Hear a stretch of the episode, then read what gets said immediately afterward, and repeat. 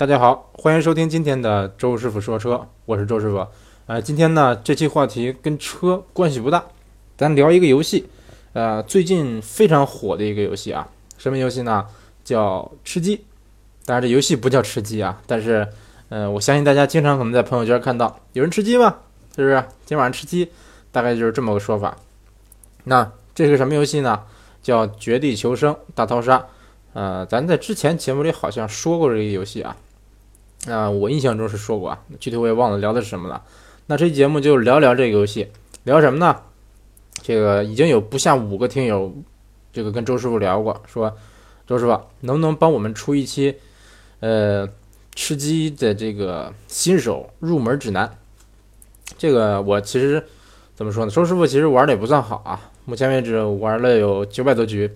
吃鸡吃过二十多次，嗯，不到三十次吧。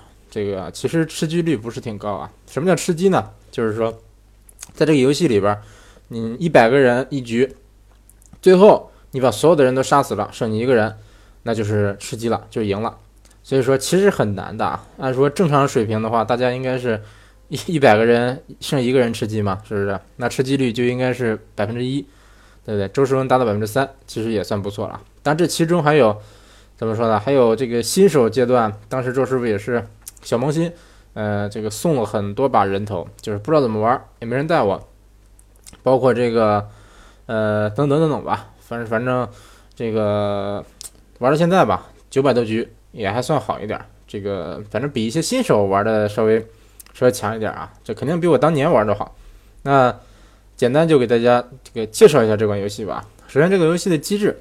啊，其实很简单啊，就是把一百个玩家，但有可能不到一百人啊，比如说九十九人、九十八人，有可能，呃，空投到一个八公里乘八公里的一个巨型的一个地图上，然后，当然是这是一个飞机，一个飞机这个运输机，呃，穿过这个地图开过去，然后你可以跳伞，当然跳伞的范围是固定的啊，这个你不能跳太远，是不是？它反正基本上来说，呃，你从这个飞机上跳下来，能跳到它这个航线左右。大概四公里，嗯，如果说你高空开伞的话，最最多可能能跳到四公里以外。哎，不对，四公里应该跳不到，大概三公里吧。正常飞的话，大概两公里这么个范围。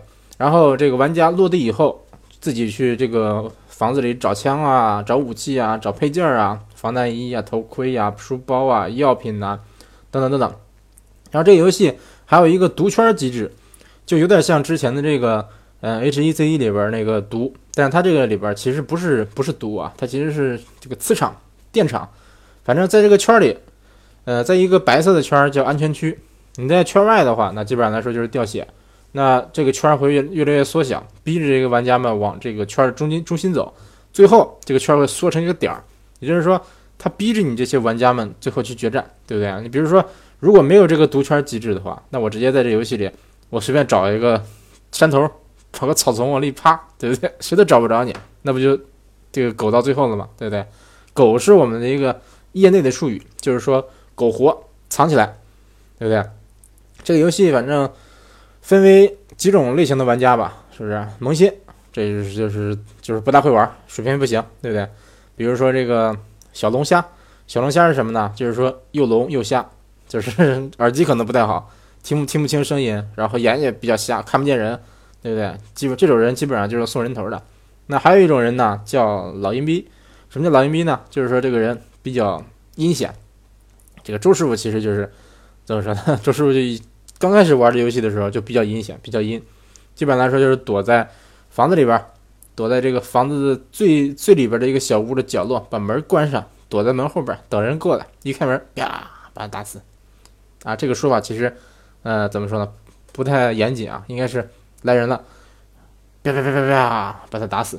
对，基本上就是大概就是这个感觉啊。后来这个技术稍微提升了一点，就开始嗯打的比较刚猛了，就是找人打，喜欢杀人。嗯，甚至周师傅现在经常一个人打四排，就这个游戏可以有这个单人模式，你也可以这个分组，比如说两人一组或者四人一组。周师傅经常一个人打四打这个四人组，就是说这游戏里只有周师傅自己一个人一组，别人都是四个人一组。可想而知，这个难度是有多大。而且他们是四人一组的话，他们一个人死了的话，就是被比比如说我这个单人模式直接把他打死，那就是死了。那这个多人模式的话，你把他打这个打死之后啊，他不会直接死，他是趴在地下倒地，队友可以把他拉起来。所以说你想把这个，比如说你想把四个人都杀死，这其中前三个人你必须要杀两遍，然后第四个人，但是第四个人你全打死的话，那就是这个整这个队就全死了。所以说这是比单排难得多的。周师傅就为了寻求刺激，经常一个人打四排，这个要么你就呃遇上人，要么就挂了，是不是？四个人打你一个人太简单了，是不是？要么你就四杀，杀灭个队，呃，反正挺刺激啊。这个好，言归正传啊。还是说说这个这游戏，咱给这个新手有什么建议？首先啊，很多很多人可能是建议说，新手你就跳一跳这个，呃，这个偏僻点的地方，对不对？像这个荒野里的小房子呀，山头的小仓库啊，这些地方都特别好。或者是这个地图的最角落，或者你找落地以后找个车开到这个地图的边上去，找一些没有人会来的地方去搜，最后这个再怎么怎么着。其实我个人觉得啊。呃，对新手来说呢，这个方法不太合适。为什么呢？你确实按这个方法玩的话，很可能很容易进到前几前几十名、前二十名、前十名，对甚至说，你如果苟得好的话，藏得好的话，藏到前五都有可能。但是你苟到前五，你遇上遇上这些，比如说水平好一点的玩家，比如你遇上我，那你就是给人送人头的，对不对？你想这游戏一局三十多分钟，你前面哎呀东躲西藏，又是怎么怎么着，东奔西跑，对不对？到最后，啪，一枪人打死了，你会很有挫败感，对不对？所以说，呃，我建议啊，这个你新手你还是多找一找这个开枪的机会。毕竟说你如果说嗯玩，比如说玩这个几十小时，玩一百小时，你都没够没怎么开过枪，杀不了人，那对你的这个技术的提升，其实是我感觉是微乎其微的。所以说我个人感觉哈，新手你就多打的刚一点，多找人杀。那这个新手适合跳什么地方呢？这个游戏地图里呢，有几个地方人常年都是很多的，比如说这个，呃，监狱，也有人说叫马蹄山，比如说这个学校，比如说这个机场，比如说这个几个港口，G 港、N 港，人都很多。基本上来说，只要这个航线能飞到那儿，那人就会非常多。那这个，但是我还是建议大家呢，新手啊，先跳学校。为什么跳学校呢？呃，可能有人问啊，学校在哪儿？你打个地图。这上面有一个地方，在地图的几乎正中心，有个地方叫 school，school，然后它旁边这个右下角有几个楼，有六栋楼吧，左上角有一个小城镇，这个地方你就跳这个学校。学校它是由一个这个主校区和旁边一个游泳池、游泳场、游泳馆组成，你可以直接跳到这个主楼的楼顶，楼顶肯定会刷枪。然后一般来说啊，这个新人跳这个地方跳学校的话。百分百是会在极短的时间内爆发战爆发这个冲突，有可能是这样俩人没时间捡枪，先抡拳头，对不对？有可能是这个，比如说楼顶，呃，落俩人，一人捡一把枪，就火拼，对不对？反正常年这个学校，我感觉都会落，少说也得落个两三个人吧，一局，多的时候甚至可能我见过十几个人，嗯，一个学校落十几个人，而且你相比其他地方，比如说这个什么 N 港、G 港军事基地。这些地方好躲，学校的话它很小，是不是？它没有那么大。基本上来说，就是你落地就会瞬间这个产生冲突。基本上来说，你看这个游戏刚开始，左下角开始刷屏，谁谁谁击杀了谁谁谁，基基本上就是在学校打的。所以说，呃，新手嘛，建议你多跳学校，死了就死了，对不对？落地别犹豫，就找枪，药啊什么镜啊都别找，就找枪。有大枪就拿大枪，没有大枪拿喷子。对不对？没有喷子的话，拿这个尽量是有冲锋枪和喷子最好啊，步枪也行。实在没有的话，就手枪。什么手枪都没有的话，什么枪都没有的话，你就找这个这个大铁锅、平底锅或者砍刀什么的。这个拿这个起码比拳头好，对不对？实在你落地什么都没有，那对面就有个人，那你就拿拳头抡，是不是？反正死了的话，大不了重开嘛。是不是对你对新手来说有什么损失呢？你又不你又不怕掉数据？那周师傅，我现在这个我我基本上场均我怎么得？如果说我这这这局没杀人，我这个数据就会往下掉，对不对？这个这个场均击杀就会往下掉，我就就会有这个心理负担。新手也不用怕这个，是不是无所谓？对不对？无所谓。所以说建议大家还是多跳学校啊。等跳到什么时候为止呢？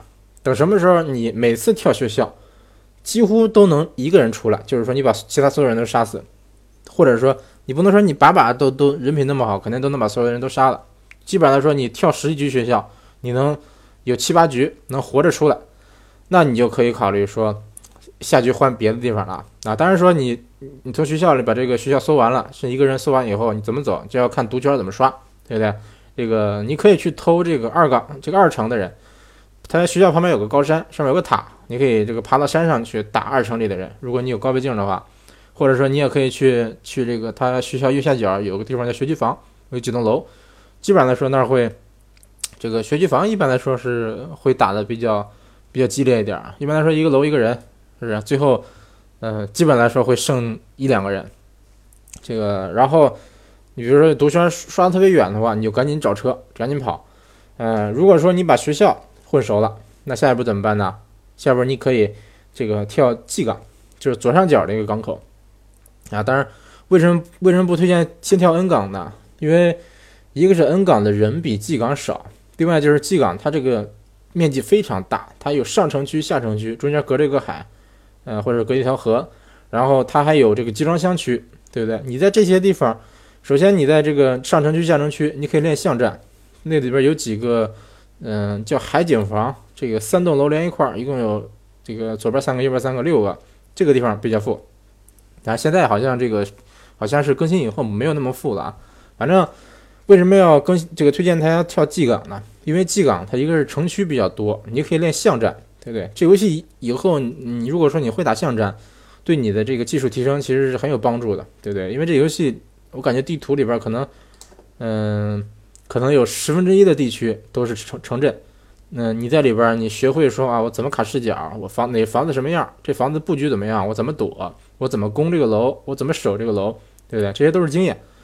还有就是集装箱区，集装箱区它基本上来说，你打就是贴脸，因为它集装箱这个有好多缝，好多这个这个两个几个箱子中间有这种空隙，好躲。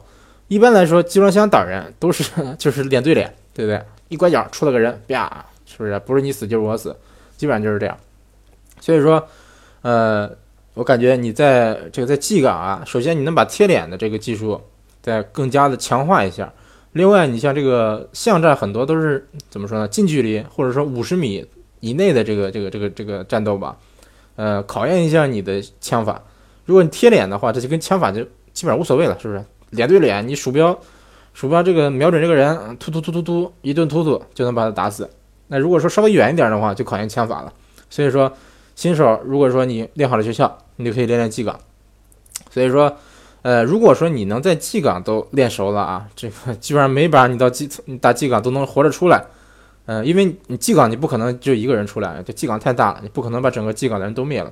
只要说你你玩玩这个跳 G 港吧，每一局你都能活着出来。这个比如说这个看圈往那边刷吧，爱往那边走往那边走，那我感觉你就不能。这个 不能算一个新手了，这个就能已经算是成功的入门的这个游戏，对不对？那这是一些呃最基本的一些这个建议啊。接下来这个给大家提一个建议，一个是呃这个游戏你需要一些这个稍微好一点的外设，最重要的是什么呢？是耳机、鼠标、键盘。但是键盘我感觉不是太重要啊，嗯，鼠标是绝对重要的，呃，因为它影响你的手感，而且鼠标它有红。好，但是鼠标它支持这个红键，就是你可以在鼠标上的这个这个按键给它自定义一个东西，就是比如说大跳，比如说等等等等。嗯，另外就是这个好多鼠标它可以这个调这个叫什么 DPI 还是什么呀？就是这个灵敏度，它上面有这个按钮。你看我这个鼠标就可以调，一个按钮对应一个颜色。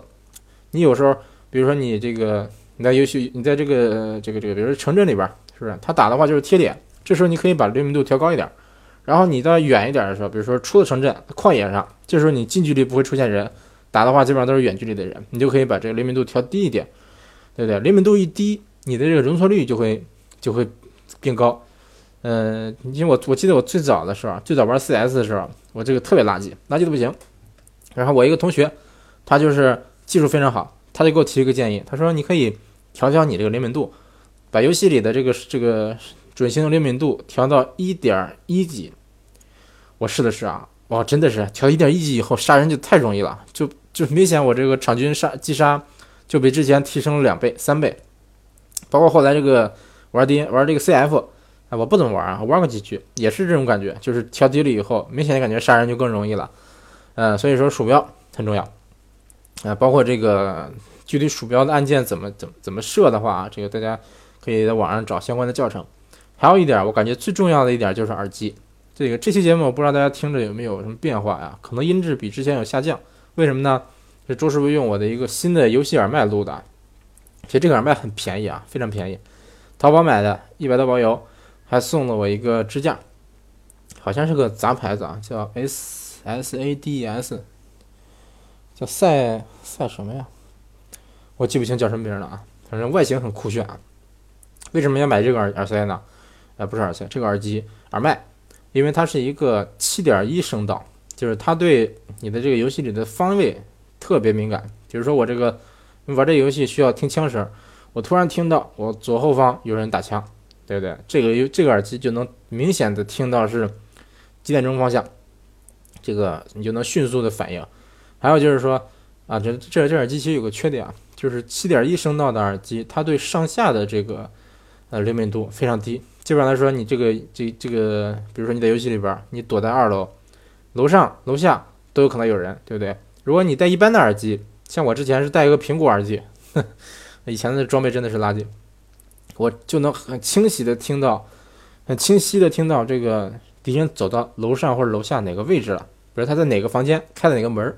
我听得非常清楚，为什么呢？因为我之前那个，我之前是用我录音用的这个外接声卡插了我这个苹果耳机，虽然说可能比较比较寒酸啊，但是，呃，感觉音质是挺好，可以。那现在这耳机就是上下听不出来，完全一样，但是这个前后左右分得非常清楚。那，这个其实说到这一点，周师傅其实最开早期吃鸡的时候啊，这个我感觉外设真的是垃圾哭了。我是用我的。呃，这个录节目用的这个话筒，这是一个专业的一个这个电容麦啊，还是导向指向型的，带一个这个这个支架，可以各种扭。我还带防喷罩，是吧？这个音质是挺好。但是我拿它，因为要说话嘛，游戏里要跟队友交流，然后我声卡上插了一个苹果自带的那个耳机，然后听听声音，哎，这个真的是说多了都是泪啊。反正现在这个有了这个耳麦，但也不贵啊，一百多块钱，但是。游戏体验提升了不少，而且我觉得我这个我这个耳麦好像音质还行啊，反正我听听用电脑听歌，感觉音质我完全能接受，这个比我想象中要强多啊！我本来以为一百多的耳机，这个音质是不是超级垃圾啊？因为苹果自带的这个耳机，我一直觉得它也不怎么地，但是它它也一百多块钱，对不对？你这个耳麦才一百多块钱，还是七点一声道的。哎，昨天我让我我让媳妇儿听了听这个我这个耳麦，用用这个耳麦听了听歌，把她吓一跳。她说：“呀，这个音质真好呀，比这个手机耳机音质强太多太多太多太多了，确实强的不少，强的不少啊。”其实周师傅就想买一个这个专门听歌用的这个耳带，呃，叫什么头戴还是耳麦啊？耳麦好像是带话筒那种啊，反正就是想想买一个专门听歌用的这个耳机。为什么呢？用手机听，手机自带的这个。自带的耳机音质满足不了我的需求了。其实今天周师傅还去看这个，到店里问说，我想看个耳机。他说行，呃，干什么用啊？我听歌用，给我拿个音质好一些的。他说好，拿了几个。我说多少钱啊？一看就是杂牌子啊。他说多少钱？他说一百多。我说一百多有点便宜。你这最贵的多少钱呢？他说最贵的一百八。啊，我说算了吧。然后又又找来找去，因为我去的是我们那电子城。是一个，嗯，我平常买这个买鼠标、买键盘的这么个地方，然后去问他这个，嗯，问了一个看起来最大的一个卖耳机的一个地方啊，他摆了好多耳机。我说老板，把你最贵最好的耳机拿过来。其实我不想买啊，我就是想听听声音。我寻思他可能拿一个两千块钱的，是不是高端一点的？那比如什么什么索尼呃 E A，什么森海塞尔 H D 几百几百，这种就高端的，然后。感受感受，对不对？结果他拿出一个，我一看这个这个那个 logo 啊，品牌 logo 像像那个阿玛尼，呃，又有点像这个阿斯顿马丁啊。我说你这什么牌子的？他说我这是英雄联盟的。我说啊，英雄联盟啊出耳机啊，他说这是我们最贵的耳机。我说多少钱？他说二百四，音质特别好。我说我的天呐，我的天呐！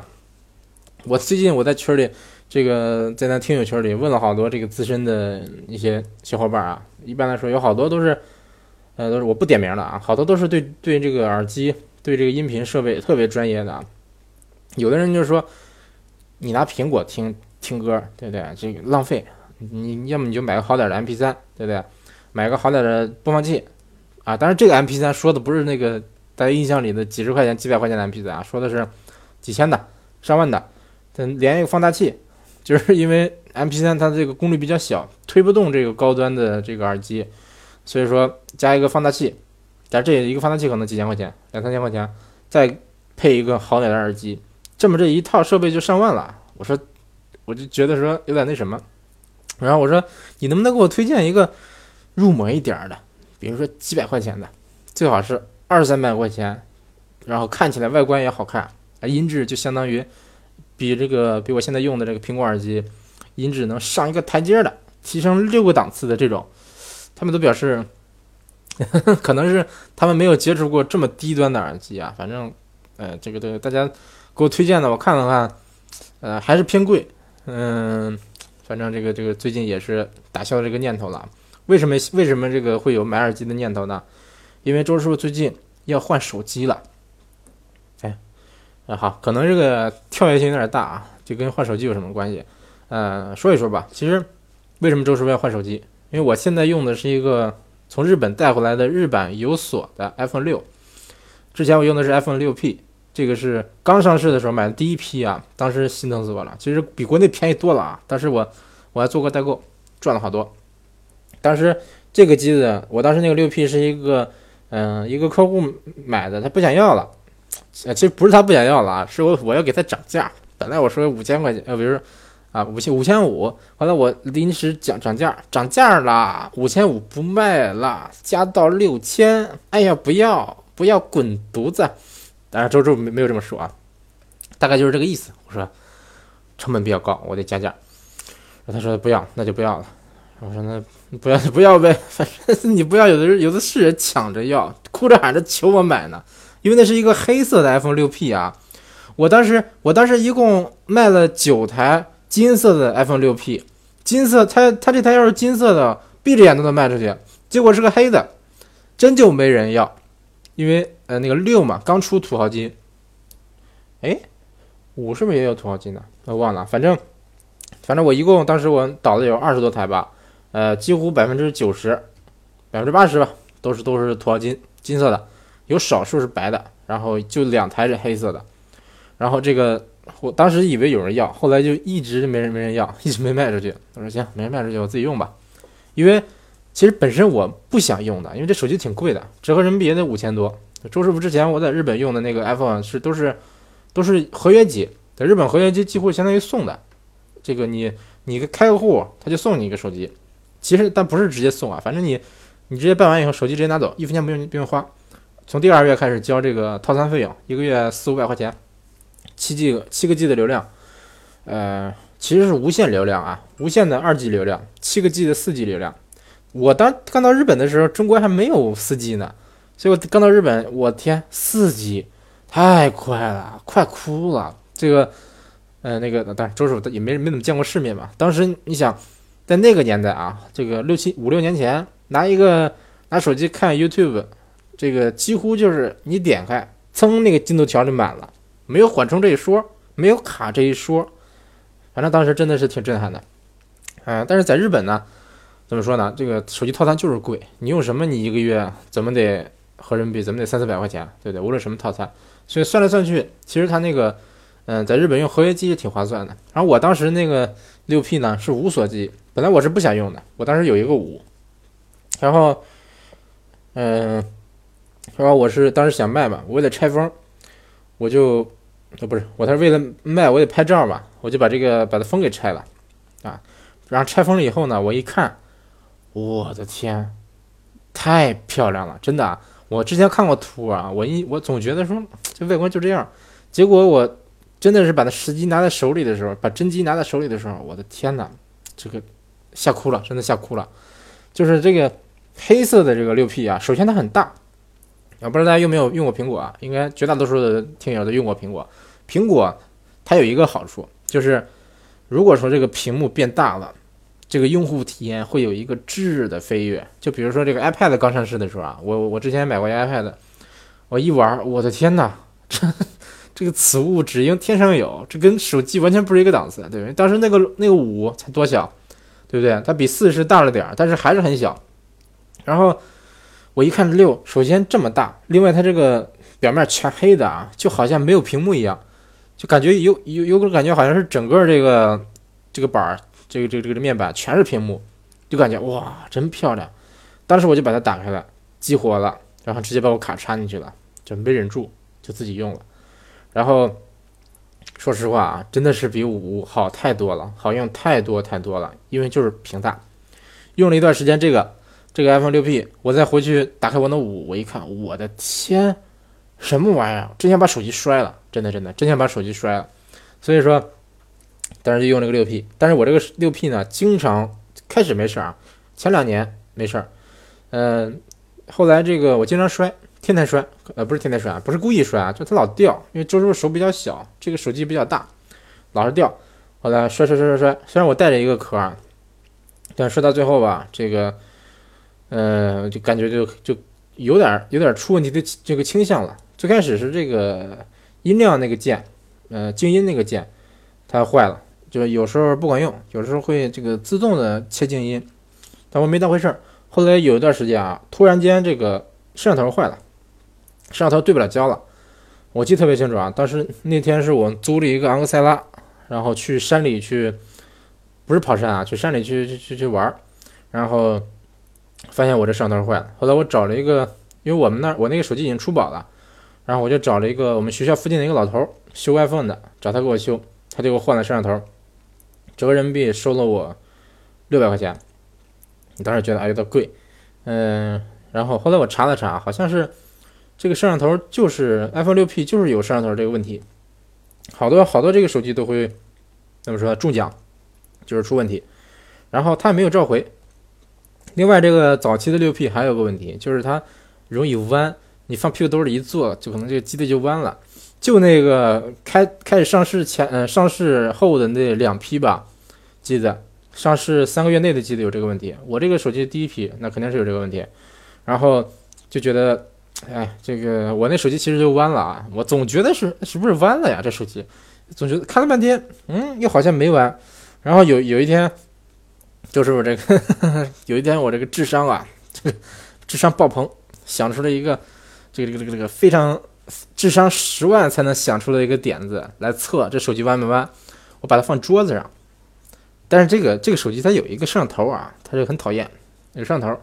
然后有一次我找了一个没有边缘的桌子啊，就把那个摄像头卡在下边，然后把这个这个呃手机平躺在桌子上，发现真的就是弯了，它翘起来了，就是你你用手一摁，它不是它不是平的，是不是？你比如说我现在这个，我现在手头也有一个也有个六六 iPhone 六啊，你看，它就是完全能服服帖帖的放在桌子上，就说明它是平的。然后就但是弯就弯了吧，无所谓，是不是？我对手机也。要求不是太高，就有时候看的，看到这个侧面，哎，怎么有点弯呢？这个就就有点蛋疼，这种感觉，嗯，没在意，我就修修个摄像头，然后完事以后呢，他刚给我换完摄像头以后，过了过了不到一个月，又坏了。这次是哪坏了？屏幕坏了。呃，我这个周师傅有句买买皮，不知道跟当讲不当讲啊？我当时就觉得是不是这老大爷给我修坏了，然后，嗯。后来我我就找他找他修，这个这次是怎么坏了呢？这屏幕啊，没事就自己突然间屏幕失灵，当然突然间失灵，然后过段时间就好了。最开始是可能一天出一次，后来就到了到了一周，呃，不是一天出三次，就出现这情况。后来我发现一个，我发现一个这个这个秘诀啊，就是就是这种情况怎么办呢？砸它两下，啪啪啪拍两下就好了。这个。或者或或者是用手使劲摁一下这个手机的最上边那个听筒那个地方，有时候也能也能好。后来我就找他找那个老师修，他按说他应该不给我收钱的，对不对？他跟我他用他的话说，他说：“哎呀，你之前摄像头是坏了，现在是屏幕坏了，没有关系。”我说：“好好好。”然后又给我换了个屏幕，呃，花了合人民币也是大几百吧，嗯，反正不到一千。但是这因为这个手机，我当时就是觉得有点心疼了，是不是？因为前前后后花那么多钱，是不是？我完全可以购买一个，购买一个二手的这个新点的手机了，对不对？这个反正当时觉得有点蛋疼。结果他修完以后，当天当时就好了。过了半天，到天当天下午又不行了，然后我就拿过去给他看，他说：“哎，我再给你换个屏幕啊。”又给我换了一个屏幕，换了以后。当时是没事啊，一一回家又不行了，而且到第二天啊，这个故障就开始变得奇葩了。这个手机它会自己跳失控，自己乱跳，自己点自己点开这应用，然后就好像屏幕短路了一样，自己打电话。就是我操，当时最最最最奇葩的是啊，早起五点多，这手机突然间失灵了，呃，自动给我打个电话，打了个 FaceTime，打到打到我一个我一个这个。北海道的同学那儿了，我天哪！当时凌晨凌晨五点多，反正他去睡觉呢。一个男生，他说：“怎么了？”我说：“嗯，不好意思，我手机坏了，这 自己自动给你打电话啊。”他说：“哦，原来是人家这样，行，那那那改改天再聊啊。”然后就挂了。哎呦，我天哪，气死我了！后来我又拿去拿去找他修，他说：“啊，不好意思，哎，我修不好了。”然后我说：“行行行，那就这样吧，什么凑合用吧。”然后在这个状态下啊，没事就会自动失灵、自动乱跳的这个状态下，我愣是用了一个月。而当时我又是写毕业论文，又是乱七八糟的东西啊，这个大家可想而知，我当时压力是有多大。然后，哎，因为当时我他一一失灵，我就拿拿这个砸这个手机，敲桌子砸两下就好了。结果到我马上要回国的前一星期，当时我马上要回国了，这个手机彻底坏了。吹屏了，因为这个手机是个无锁机，我当时带回国就可以用的，对不对？我本来想的挺好的啊，这是我现在花这个合人民币五六千，五千多买个手机，我回国可以接着用，对不对？这个可以用好几年。我在想的是用好几年，结果，哎呀，我当当时黑屏了，我寻思着那也不修了，我就去找了一个手机店，买了一个二手的 iPhone 六，金色的六十四 G，因为我那个六 P 是十六 G 的，根本就不够用。换这个六十四 G 以后，哎，爽多了。这个微信不用天天清内存了，而且我照片可以随便存。照片我现在六千多张、七千多张啊，不怕啊。但是现在也快满了。但是这个手机是有锁的，也就是说回国以后我用不了。但我现在在用啊，现在我这用卡退解锁用了。嗯，反正呃其实我这个也是，我媳妇那手机也是，她也跟我基本上一个情况，她也是这个合约机，然后直接拿回国用不了。但但是她这个是解了锁也用不了。所以说，她就当一个当一个这个这个游戏机玩了。我这个解锁以后能用了，我就回国以后用用我这 iPhone 六。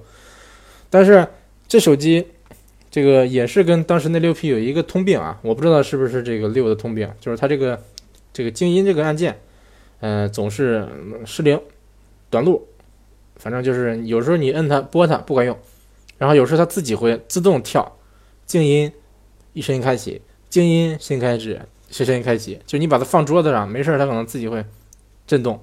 我以为啥呢？一看就是，就是这个这个这个自动静音了。这个很尴尬。比如有时候我想让它静音的时候，开会的时候，它突然间响了，是不是？这就很尴尬，搞得好像我们很没素质似的。这不算是啊，最让我难以忍受的是，就是这个手机它经常卡到卡到不行啊。就是你你从微信，你基本上因为我群儿比较多吧，我三十多个群儿，四十多个群儿。我每次点开微信，刷刷刷刷刷刷，光刷这个，刷这个这个群的这记录啊，有时候能刷一分钟。本来我打开这个软件就很很卡，再刷半天，然后我退返回这个摁返回键 Home 键，哎，返回不回去，还会卡一段时间。反正不同的这个软件之间切换啊，有时候会卡到不行。然后，反正就是远远跟当年的这个刚买的时候不一样了。但是我这手机其实也没买多长时间，而且它这个电池啊。哎呀，这个反正我不知道是衰减还是什么问题啊！现在你从早起充一次电，有时候到用玩的多的话，嗯，到十二点就剩百分之十几了。就是你可能我还不是说玩游戏啊，不是说玩王者荣耀，王者荣耀这这不敢都都不敢想，我基本上都只敢只敢这个插着电玩。嗯，就正常聊聊天，上班的时候啊，早起充满了电，买了买的电，到单位，我还是有电脑，我电脑登着微信，我玩玩电脑，手机聊聊天儿，然后到中午，到这个中午吃饭的时候，一看百分之二十多，一般是这样。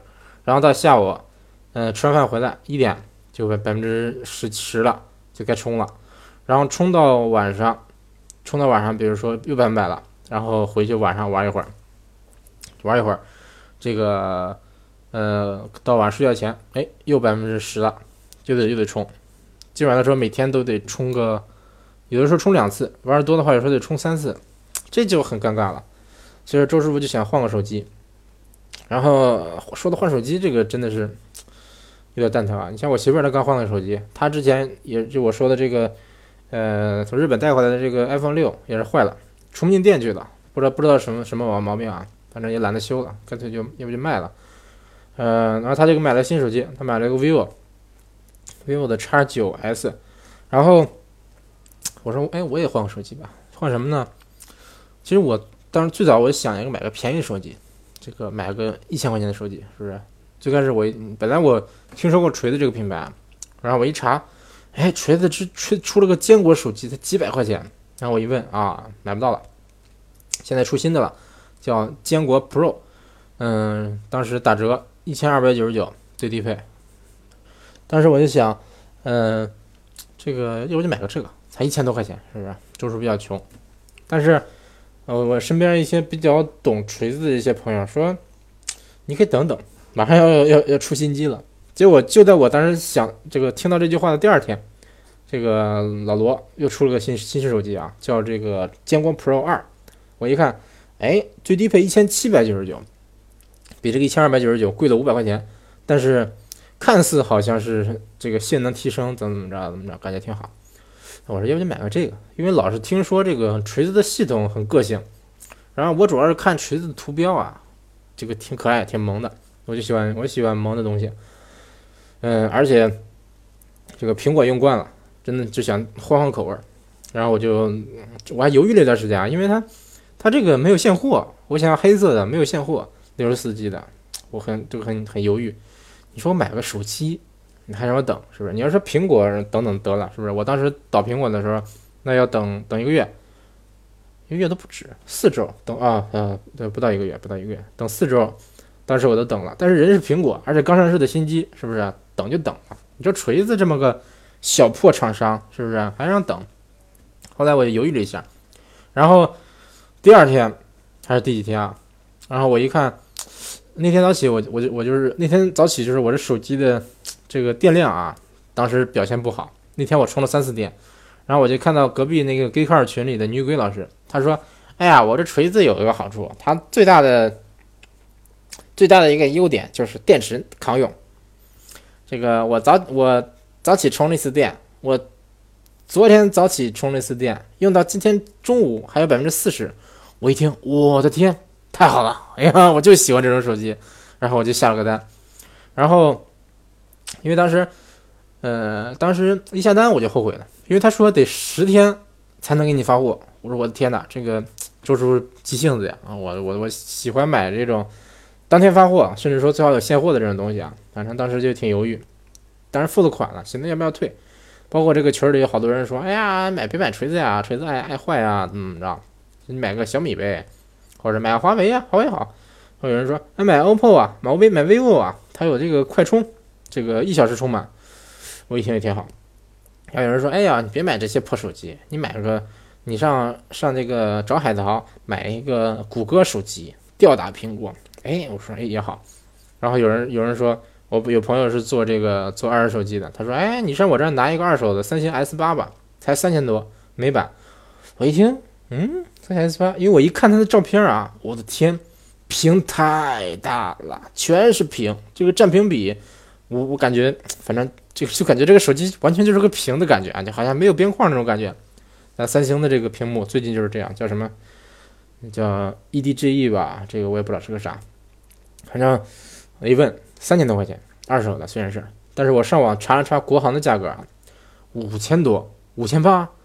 今天我去店里问了问啊，店里说五千零几，这是这个 S 八，S 八加是五千三，然后就感觉二手的才才上市半年，对不对？上市半年你就便宜了三千多了。当时我觉得说，哎，要不就考虑一个这个。然后，然后途中啊，就就那天我这个上高速回家的时候，这个这个我一个也是一个听友擦鞋给我打个电话，他说啊，但是打电话不是为了说手机的事啊，他是问问别的事。然后他说，我说你用什么手机啊？他说我小米，我家六六个小米，小米从上到下我都买过。我说你现在这个小米多少钱？他说四千多，四千六。我说啊，小米这这我当年我记得是几百块钱的手机啊，是不是？我记得小米都出过什么红米红米是啥，好几百块钱。最早我上大学的时候，我大娘买过一个小米，一千多块钱，但是我用了用，哎，感觉还挺好。当时小米是刚刚出它的第一款手机，哎，我也忘了叫什么了。反正我印象中小米是很便宜的一个手机的品牌。咱们买个小米手机四千多，他说啊，我还有个小我我他是他爸还是谁有个小米手机五千多，我说我天哪，五千多这购买直接购买个新的这个三星 S 八也够了，对不对？那，他说你可以看看小米，小米还行，也不坏。我想想有点心动，但是后来后来我看看我预算，周叔预算有限，预算好像是两千块钱左右的，两千超一点也没事儿。像如果像 S 八那种看着那么好看，然后还。这个新机五千，二手直接变三千的这种，其实也能考虑，咬咬牙呗，对不对？反正很纠结啊，包括到现在我的我在纠结，我这个锤子手机要不要退？如果大家对周叔有什么建议的话啊，可以在评论区里边留言，告诉我你有什么可推荐的手机。我要求不高，好看，不能卡，嗯，然后电池要耐用，然后嗯，还有啥？最好是全面屏。嗯，不是全面屏也没事儿，反正基本上就这些，就就这些吧。这个如果大家有懂手机的朋友啊，可以可以跟周师傅推荐一下啊。其实啊，这期节目并不是为了跟大家讲这个买耳机还是买手机的这个事儿啊。啊，对，我这其实还没说完呢。嗯，啊算了，这个 耳机这个事儿不太重要啊。反正结果就是周师傅看了一圈，发现贵的买不起，便宜的觉得买了没什么意义，然后。大家众说纷纭，有的耳机这个人说好，这个人说不好，对不对？包括我有人说这个音质是玄学，什么风风风电和火电推的这个耳机，就是你这儿，比如说我这儿是风力发电，他这是水力发电，你们拿同一个耳机听，音质都不一样。我觉得是什什么玩意儿？开玩笑的吧？我不知道是真是假，反正。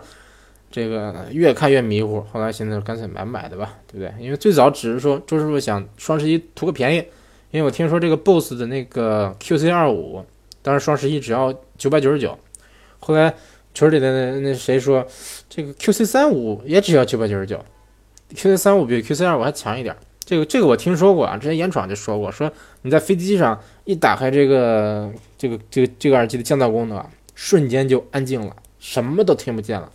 我当时想，哎，这挺好的。当时我是，我记得是，嗯，我刚去日本的时候啊，当时确实坐飞机比较难受。当时我就寻思着要不要买一个那个，结果上网一查，我天哪，一千好几，买不起，买不起，真买不起。但但是前段时间一听说它才九百九十九，我一想，哎，要不就买一个。虽然说这个比较贵啊，自己用我感觉可能有点有点超预算，但是你哪怕买了以后就卖了，是不是？倒手一千二就卖了，还能赚二百了。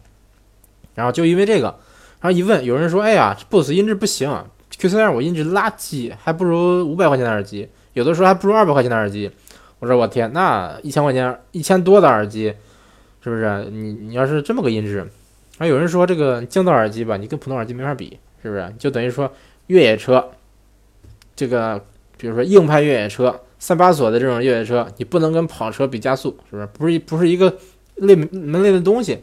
我一想也有道理。”后来我现在是，反正当时也很纠结，因为一看双十一这都挺便宜，不知道买啥，对不对？看来看去，最后周师傅双十一什么都没买，哎，除了这个手机啊，但这手机也没有降价，没有打折，反而说你还让我等那么多天，反正心里不太爽。哎，行，啊，这期节目聊到这儿啊，感谢大家收听这一期的周师傅说车，下期节目再见。